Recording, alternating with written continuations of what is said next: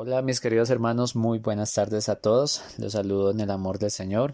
Les envío un saludo fraternal a cada uno de ustedes desde la distancia. Agradecido con el Señor primeramente por darme una vez más la oportunidad hoy de compartir la reflexión con ustedes.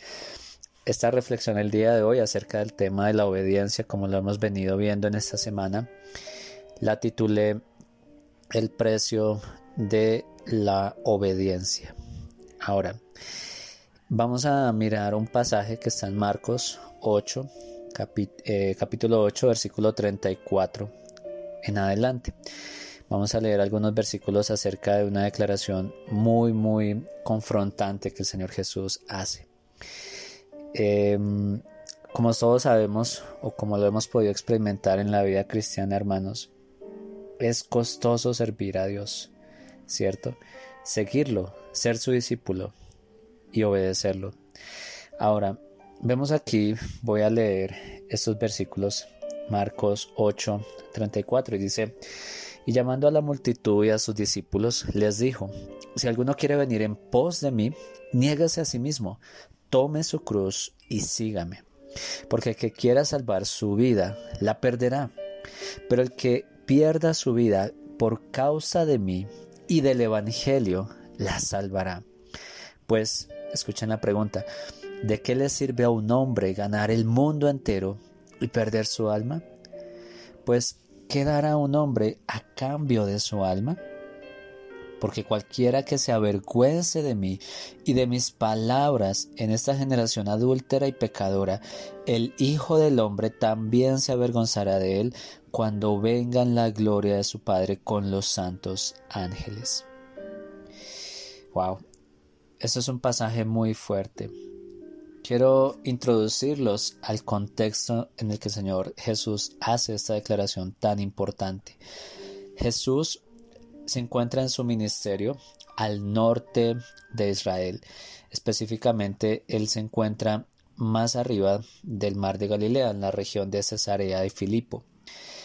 Él allí lleva ya varias eh, semanas, un buen tiempo, llevando a cabo su ministerio. Allí realiza muchas cosas. Sana a la hija de una mujer gentil, sana a un sordo en Decápolis, allí sana a muchos enfermos en un monte cerca de Galilea, también alimenta a cuatro mil personas. Jesús eh, se encuentra en varias de las ciudades que están allí cercanas a esta región. Sana a un ciego en Bethsaida, habla acerca del pan y de los fariseos y eh, ya llegando a este punto, en la región de Cesarea de Filipo, Jesús, versículos anteriores, hace una declaración importantísima donde él pregunta a sus discípulos quién es él y Pedro hace la primera la declaración de que Jesús es el Mesías. Luego, en el contexto vemos que Jesús predice su muerte por primera vez, versículos más anteriores, desde el 31. Y llega al 34 y miren lo que dice el Señor. Dice, y llamando a la multitud. Piensen por un momento la cantidad de personas agolpadas tratando de acercarse al Señor para sanarlos, para que los alimentara, para que les enseñara. Piensen hermanos, es bastante gente la que está ahí. Mucha gente lo seguía y muchos, muchos querían seguir a este rabino que hablaba de una manera poderosa acerca de todas las escrituras y además buscaban a Jesús, como lo sabemos, por interés, para que los alimentara, para que los sanara. Pero llega un momento aquí en el versículo 34 donde Jesús dice que Él llama a la multitud y a sus discípulos, mucha gente alrededor de Él, y les hace esta declaración tan, tan grande para nosotros también hoy en día. Si alguno quiere venir en pos de mí, dice, niéguese a sí mismo, tome su cruz y sígame. Wow, pienso en esto y esto es una, es una afirmación muy, muy poderosa, porque Jesús nos está diciendo aquí que debemos nosotros negarnos por completo a nuestros deseos, a nuestra condición, para poder obedecerle, para poder tomar nuestra cruz y para poder seguirle.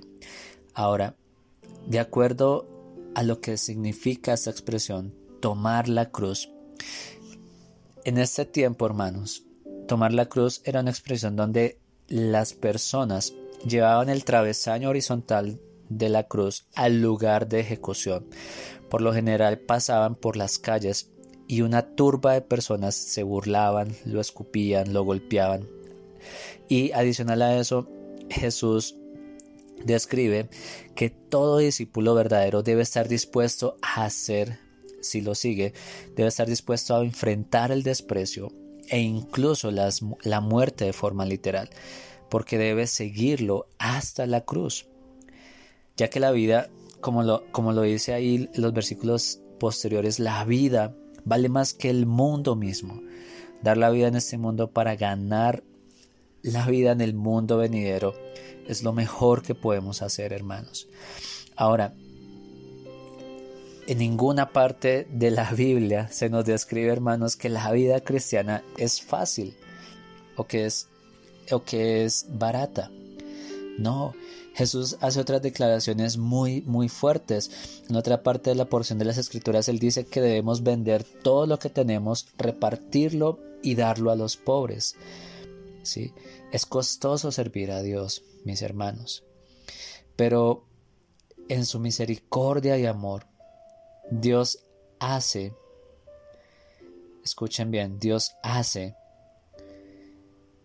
que nosotros, a pesar de que no le obedecemos, Él sigue mostrando esa, esa misericordia a nosotros, sus hijos desobedientes. ¿Sí? Y en este sentido, claramente vemos que es algo que sucede a diario con nosotros.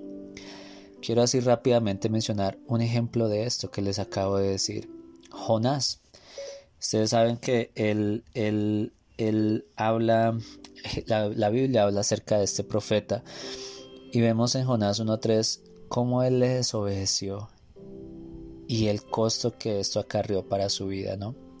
Jonás 1.3 dice, pero Jonás se levantó para huir a Tarsis, lejos de la presencia del Señor, y descendió a Jope, encontró un barco que iba a Tarsis, pero el pasaje, eh, pagó el pasaje y entró en él para ir con ellos a Tarsis, lejos de la presencia del Señor.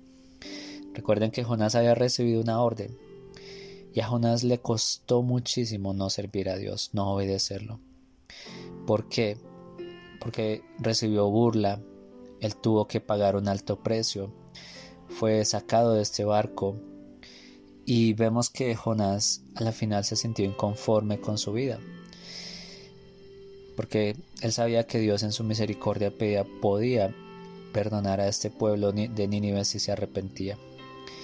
Entonces, así como Dios mostró esa misericordia a ese profeta desobediente, y cuando Dios ni siquiera estaba obligado a darle una segunda oportunidad, Dios se la dio. Y eso es lo que también hoy el Señor nos dice, mis hermanos. En su misericordia y amor Dios hace que desobedecer sea difícil y que sea fácil arrepentirnos y volver a Él, cuando el Espíritu Santo mora en nuestros corazones. Así que en esta tarde, hermanos míos, quiero que meditemos acerca de esto. ¿Nos está costando obedecer al Señor? ¿Nos estamos negando cada día a nosotros mismos, a nuestra carne, a nuestros deseos. Estamos tomando la cruz para seguir a Cristo, a la muerte, para morir, para crucificar nuestros pecados y nuestra naturaleza. Pablo dice en Romanos 6 que estamos crucificados juntamente con Cristo, dice Pablo y que hemos sido crucificados para que nuestro cuerpo de pecado sea destruido a fin de que no seamos más esclavos del pecado, dice Pablo.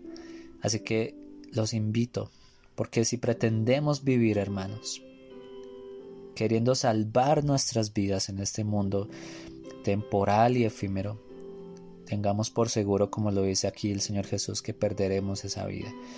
Pero en cambio, si perdemos nuestra vida a causa de Él y a causa del Evangelio, la salvaremos. Y esto es lo que Dios nos llama. Esas son las condiciones de la obediencia, el precio de obedecer a Cristo, mis hermanos. Entonces, que el Señor nos ayude y espero hermanos que sigamos reflexionando durante estas semanas acerca de este tema tan crucial. Señor les bendiga, los extraño mucho a todos y confío y espero que en el Señor estemos compartiendo, animándonos y mostrando el amor que Cristo nos da y obedeciendo sus mandamientos para de esa forma no engañarnos hermanos y si es necesario perder la vida a causa de Él y del Evangelio, salvar nuestras almas, porque de nada nos sirve vivir en este mundo cómodamente y ganarlo en un sentido material si nuestra alma se pierde. Un abrazo, el Señor les bendiga grandemente.